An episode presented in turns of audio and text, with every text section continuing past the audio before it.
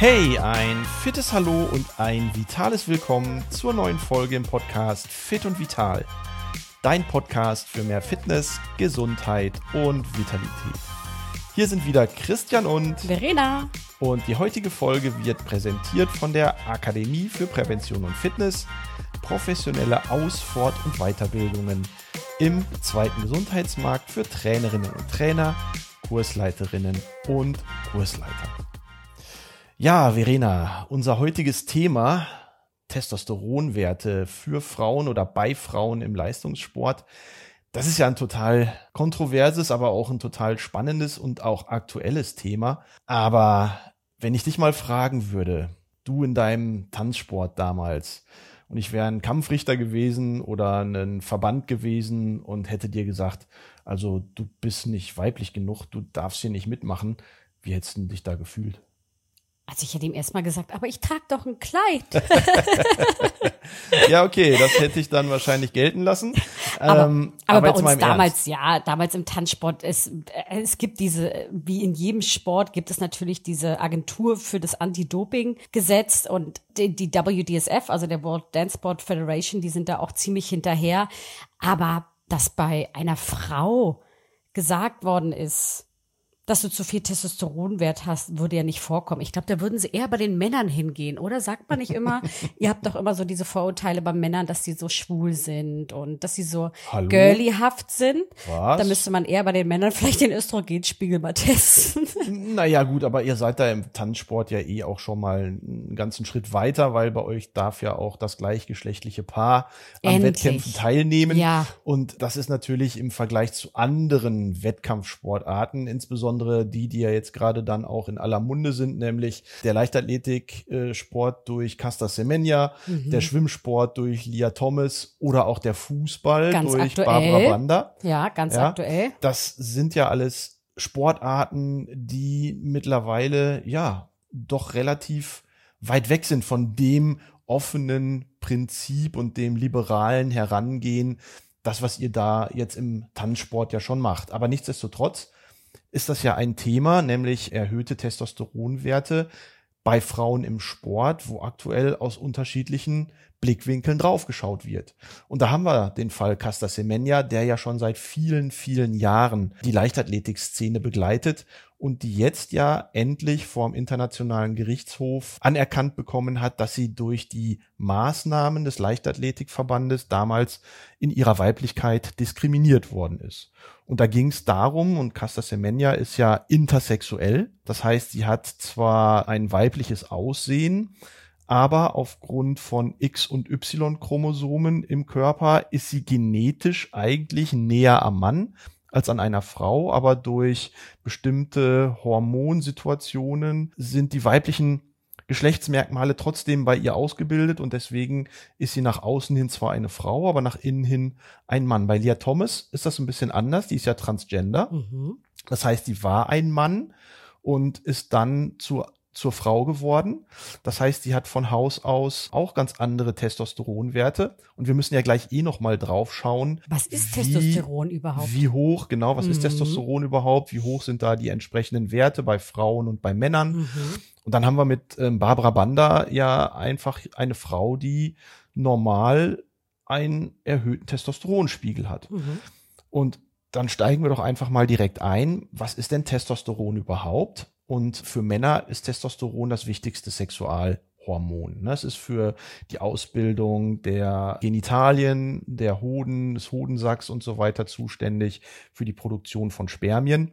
Aber wir müssen im Vorfeld sagen, Testosteron ist sowohl bei Männern als auch bei Frauen ein ganz normales Hormon. Sexualhormon, was in beiden Geschlechtern vorkommt. Richtig, wird halt nur in geringen Mengen im Eierstock hergestellt, produziert genau. bei Frauen, genau. Ne? bei Frauen halt in wesentlich geringeren Dosen. Und wenn ich von wesentlich geringeren Dosen spreche, dann ist bei einem Mann der Testosteronwert im Blut um das 15 bis 20-fache erhöht als bei einer Frau. Also bei Frauen sprechen wir von Normalwerten, die liegen so zwischen 0,5 bis 2,5, in Ausnahmen 3 oder sogar 3,5 Nanomol pro Liter Blut. Das ist eine verschwindend geringe Menge. Das kann man sich mit dem Auge gar nicht vorstellen. Das siehst du auch nicht. Das ist so klein klein, aber hat eine so, so große Wirkung. Und bei Männern sind diese Werte so zwischen acht und circa 30 Nanomol pro Liter Blut. Und das sind dann schon deutlich erhöhte Werte oder im Vergleich zu Frauen erhöhte Werte.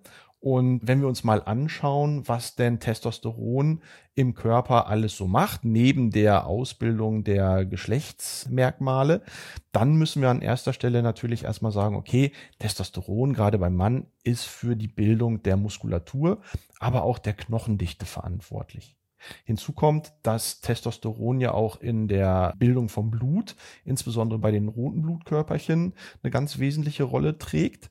Und da sehen wir schon, gerade was den Leistungssport im Bereich Kraft, Kraftausdauer angeht und auch Ausdauersportarten, da kann es bei einem erhöhten Testosteronspiegel natürlich zu Leistungsexplosionen beziehungsweise zu erhöhten und gesteigerten Leistungen kommen und dann schaltet sich natürlich der entsprechende Sportverband ein und sagt, nee, so geht's nicht, da müssen wir entsprechend drauf gucken. Und wenn wir entsprechend drauf gucken, dann hat aktuell ja der Leichtathletikverband seine Werte ähm, angepasst. Früher waren die Werte bei etwa 10 Nanomol pro Liter Blut.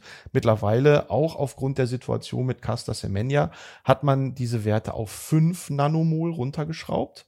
Und das ist schon sehr, sehr nah an den Grenzwerten, die Frauen erreichen können, wenn sie einen sehr hohen Testosteronspiegel haben.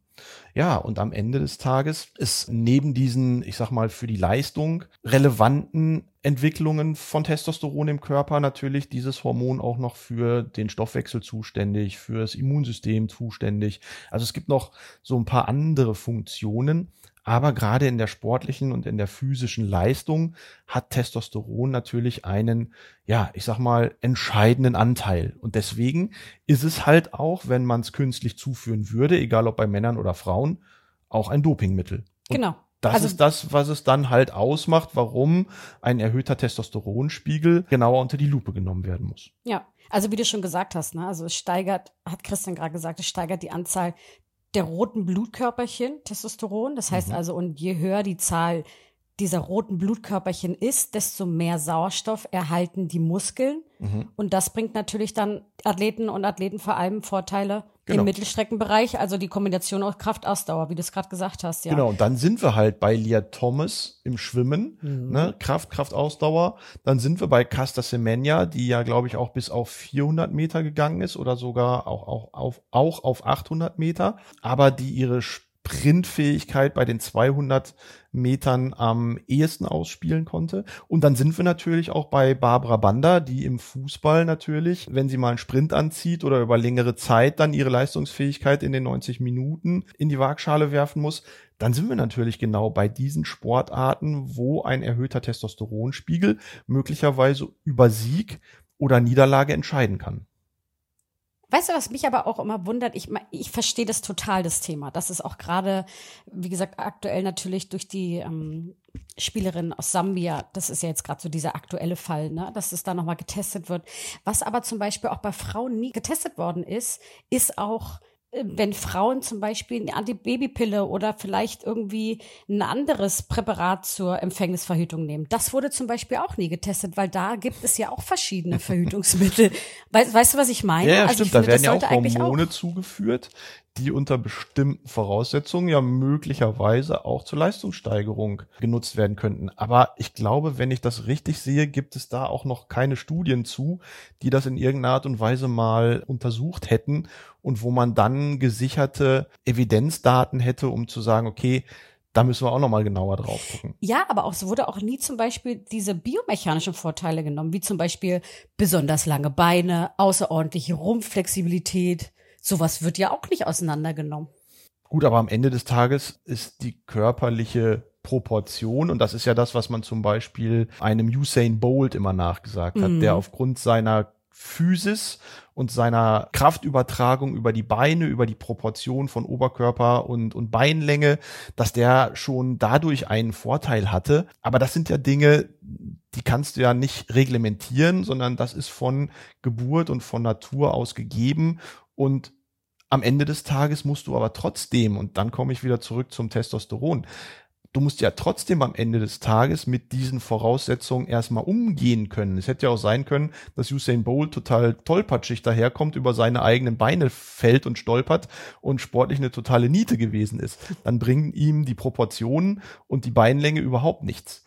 Und es gibt einen Fall einer indischen Sprinterin, das war Anfang äh, der 2010er Jahre, die auch schon einen erhöhten Testosteronspiegel hatte, die im 100 und 200 Meter Lauf bei den Olympischen Spielen angetreten ist, die aber im Vorlauf ausgeschieden ist. Mhm. Also du musst trotz allem, musst du natürlich auch erstmal dieses sportliche Talent und auch möglicherweise über Training und über Erfahrung diese körperlichen Voraussetzungen erstmal auch in Leistung umsetzen können. Das heißt, bloß weil ich einen erhöhten Testosteronspiegel habe, bin ich nicht automatisch schneller, besser, höher und weiter als alle anderen, sondern ich muss trotz allem durch Training das erstmal noch bestätigen und möglicherweise auch entwickeln.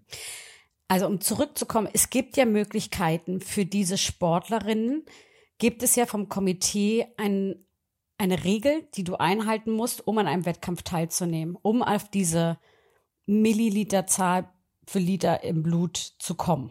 Also. Genau, Nanomol, ne? Nanomol genau. pro Liter, ja. Das Wort hat mir gefehlt.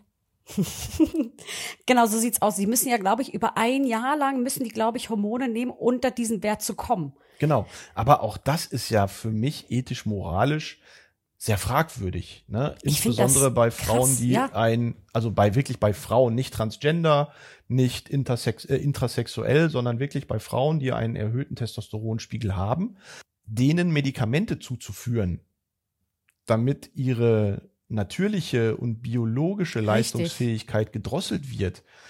Also da muss ich erstmal drüber nachdenken, wie ich das finde, aber letztendlich ist das ja auch eine Art von, ja, ich will jetzt nicht sagen Doping, aber trotzdem eine Art von medizinischer Einflussnahme. Und das kann irgendwie nicht der richtige Ansatz sein und der richtige Weg sein. Natürlich müssen wir darüber nachdenken in der modernen Welt und in der modernen Zeit, wo es halt Frauen im Männerkörper gibt, die sich als Mann fühlen, Männer im Frauenkörpern gibt, die sich als Frau fühlen, wo es ja verschiedene Diversitäten gibt, ja? Wie gehen wir zukünftig in Wettkampfsituationen damit um? Aktuell ist der Stand, es gibt Frauenwettbewerbe, es gibt Männerwettbewerbe und dann dürfen wir nicht vergessen, gibt es ja auch noch die Sportveranstaltungen für Menschen mit Behinderungen, sowohl geistige als auch körperliche Behinderungen, klar. Aber wir sind sicherlich noch nicht so weit zu sagen, okay, wir führen möglicherweise auch männlich, weiblich und divers als dritte Kategorie ein. Ich könnte mir vorstellen, dass es Gedankenspiele gibt in den einzelnen nationalen und internationalen Sportfachverbänden. Aber bis wir so weit sind, vergeht sicherlich noch einiges an Zeit. Und selbst dann bin ich mir sicher, gibt's dann immer noch die Unterscheidung, ja, was ist denn jetzt intrasexuell, was ist transgender, was ist mit Männern, die einfach nur sich als Frau fühlen. Also es gibt ja da so viele unterschiedliche Ausprägungsformen mittlerweile, wo ich dann gar nicht genau weiß, wohin soll das führen. Also ich denke, es gibt auch noch nicht genug Studien, die einfach beweisen könnten, dass vielleicht eine Hormontherapie irgendwie zur mhm. Abminderung von Leistung oder zur Steigerung von Leistung führt. Mhm. Ich glaube, da muss einfach noch ein bisschen länger geforscht werden. Auf jeden Fall. Aber das Komitee hat ja gesagt, dass es bis Ende 2023 möchten sie ja eine Regelung finden. Also im Komitee möchte ich jetzt auch nicht sitzen gerade. Du meinst das Internationale Olympische Komitee. Richtig. Genau. Aber auch da, ne, es gibt da auch Überlegungen, Bestrebungen und man möchte Lösungen finden. Aber wenn ich das richtig verstanden habe, dann sind diese Ideen und die möglichen Lösungsansätze ja auch erstmal noch nicht verbindlich, mhm. sondern es wären Ideen, die dann in die einzelnen Sportfachverbände auf nationaler und internationaler Ebene weitergegeben werden, die dann wiederum ihre eigenen Lösungen finden müssen. Und so ist es ja aktuell auch. Der Leichtathletikverband hat möglicherweise andere Lösungen als der Fußballverband. Der Schwimmverband geht anders damit um als der Gewichtheberverband. Und so kocht jeder in seinem eigenen Süppchen rum und nichts ist einheitlich und am Ende des Tages, ja, bist du als Sportzuschauender in der Situation, dass du gar nicht mehr genau weißt, ja, um was geht's jetzt hier eigentlich mhm. und wie gehe ich damit um, wie muss ich das bewerten? Und dann fällt man sehr schnell, und das ist ja leider so, in so eine Stigmatisierung. Dann bist du bei den einzelnen äh, Sportlerinnen, guckst da genau drauf und denkst dir, ja, die gehört da nicht hin die darf da nicht mitmachen. Die darf da nicht mitspielen. Ich finde es auch für den Sportler selber, muss ich sagen, auch eine echt große Herausforderung. Du bist in deinem Training, du trainierst zu einem Wettkampf hin mhm. und musst dir dann darüber auch noch Gedanken machen. Nicht nur du selbst als Sportler, mhm. sondern vielleicht sogar der Trainer und die Föderation, für die du startest. Also da kommt, da kommen noch mehr Gedanken hinzu, die du sowieso schon hast für einen Wettkampf Absolut. zu trainieren. Das stelle ich mir nicht leicht vor. Also da kommt also neben der physischen Wettkampf- und Trainingsbelastung natürlich auch noch die psychische und mentale Ebene hinzu. Richtig. Immer mit dem Gefühl rumzulaufen, ich bin irgendwie anders, ich werde besonders beobachtet, ich stehe unter Kontrolle, ich stehe möglicherweise auf einer schwarzen Liste und so weiter und so weiter. Das sind ja alles Situationen, denen möchte ich mich als Sportler überhaupt gar nicht ausgesetzt fühlen. Nein. Weil da musst du schon auch eine starke Persönlichkeit haben, um das zu tolerieren, das möglicherweise auszublenden und im Alltag damit umzugehen. Richtig. Also, und einfach nicht zu sagen, wisst ihr was? Ja. Liebe Föderation, könnt mich mal. Ihr könnt mich mal. genau, ich spiele Schach. Richtig, genau. Ich gehe jetzt Bowling spielen. Nein, aber ohne das jetzt so ein bisschen abzutun und ins Lächerliche zu ziehen, da sind ja viele, viele Faktoren, die da auf den einzelnen Menschen einprasseln, der in dieser Situation befindlich ist. Mhm. Und wir müssen an der Stelle auch tatsächlich mal sagen, es gibt ja nicht nur Frauen, die dann in Männerkörpern unterwegs sind oder die sich mit einem zu hohen Testosteronspiegel in einer entsprechenden Situation befinden, sondern es gibt ja auch den anderen Weg. Es gibt ja auch Frauen, die dann möglicherweise eher dann sich als Mann fühlen. Ich erinnere mich an eine deutsche Stabhochspringerin, die sich nach ihrer internationalen Karriere dann tatsächlich auch transgender von Frau zu Mann entwickelt hat. Mhm. Und das ist ja auch nochmal eine Situation, wobei die nicht ganz vergleichbar ist wie von Mann zu Frau oder ähm, wenn man trans transgender oder intrasexuell eher als Frau mit zu viel Testosteron unterwegs ist. Mhm. Und ja. man weiß es ja theoretisch auch nicht. Ne? Naja, genau. Also man weiß ja seinen Hormonhaushalt nicht. Man weiß, okay, also ich, Verena, ich weiß, ich bin weiblich und ich habe jetzt auch keine Gedanken, dass ich mich mal irgendwie als Mann gefühlt habe. Und dadurch gehe ich von aus, dass mein Östrogenspiegel mit meinem Testosteron auf jeden Fall im Gleichgewicht ist. Aber keiner weiß theoretisch, wie tiefgründig naja. ist der ein, derselbe naja. Hormonspiegel. Das finde ich Und auch nochmal. Das sind natürlich äußere Merkmale, die man dann immer wieder heranzieht. Und gerade wenn du auf internationaler Spitzenebene Sprichst du jetzt gerade meinen Bartwuchs an? Deinen Bartwuchs? Nein, ich spreche meine dicken Eier an. Nein, Spaß beiseite. Ne? Also dann ist das die tiefe Stimme, dann ja. ist das der männliche Körperbau, dann ist das möglicherweise die Körperbehaarung. Also es sind schon Dinge, die man dann rein optisch, aber auch das wiederum subjektiv heranziehen kann, um eine erste Kontrollinstanz zu haben. Mhm. Und dann schaut man natürlich auf internationaler Spitzenebene genauer hin. Und dann vergleicht man plötzlich und dann kommt der Aufschrei, oh, warum ist die auf einmal so schnell, warum ist die so stark, warum kann die so schnell so lange laufen? Weil sie einfach eine geile Sportlerin ist. Ja, einfach möglicherweise so. auch das. Ja. Ne? Aber ich sehe schon oder wir sehen schon, das ist natürlich ein heißes Thema, ein sehr mhm. kontroverses Thema. Und es fällt natürlich schwer, jetzt an der Stelle auch wieder ein, ein Fazit zu ziehen, aber wir kommen jetzt trotzdem an dieser Stelle zum Coach Kunert Fazit der heutigen Folge. Und das ist schon schwer. Also erstmal ist es ganz, ganz wichtig, dass man, glaube ich, diese Stigmatisierung rausnimmt, dass man die Menschen einfach erstmal als Menschen betrachtet und ob sie sich dann eher männlich oder weiblich fühlen oder ob aufgrund von Testosteron oder aufgrund von Orientierung die ein oder andere Seite präferiert wird das sollte in der modernen Gesellschaft, glaube ich, egal sein. Am Ende des Tages sollte man auch nicht versuchen, zu viel Reglement in diese Situation reinzubringen, denn vom Mindset her wäre ich fast schon auf der, auf der Ebene unterwegs zu sagen, okay, vielleicht ist es ein guter Weg. Wir, wir haben ne, männlich-weiblich divers in sämtlichen Berufsausschreibungen, die man so findet. Es gibt mittlerweile auch diverse Toiletten. Es gibt mittlerweile ja verschiedenste Orientierungen, die nicht nur männlich oder weiblich im reinsten Fokus und in der reinsten Form darstellen. Und warum sollte es im Sport und im internationalen Spitzensport nicht auch tendenziell zukünftig mal in diese Richtung sich entwickeln? Aber ich glaube, es braucht noch Zeit. Das braucht noch Zeit in der Öffentlichkeit, das braucht noch Zeit in, in den einzelnen Verbänden. Und da bin ich dann bei den Verbänden, die ja oft, und das ist für mich eh immer schon so ein, so ein Dorn im Auge, die eh immer sehr verstaubt sind. Da sitzen die alten grauen Eminenzen und Instanzen, die mit traditionellen klassischen Dingen unterwegs sind, äh, vom Kopf her und auch von der Umsetzung her in der Praxis. Also da muss auch da ganz, ganz viel in den Verbandsstrukturen passieren, damit wir letztendlich dann auch in der liberalen Umsetzung des Sports einen nächsten Schritt machen können. Und das dauert, glaube ich, noch. Aber es bleibt und ist ein spannendes Thema. Und wir sind sehr gespannt, wie ihr zu diesem Thema steht. Wir würden uns freuen, wenn ihr uns entsprechendes Feedback in den sozialen Medien unter Kunert Gesundheit oder MyFitnessZone dalasst. Einfach mal eine Rückmeldung geben, wie euch diese Folge gefallen hat. Oder einfach auch mal Vorschläge machen, was für spannende Themen euch interessieren. In Und bis dahin Sinne, könnt ihr auch einfach mal den Sport genießen, den ihr seht. Und wenn jemand mal ein bisschen schneller ist, ein bisschen höher springt, dann feiert, dann feiert diesen Sportler und, genau. und, und überlegt nicht. Oh, was kann der genommen haben? Was kann der genommen Oder haben? Steckt in der Buchse vielleicht doch ein Mann. Richtig. Also genießt einfach mal die sportliche Leistung, die der Mensch gebracht hat. Genau. Oh, das war jetzt aber auch nochmal ein schönes und Fazit. Schönes oder? Schlusswort. Fand ich jetzt auch. Also, ihr Lieben. Ciao. Ciao.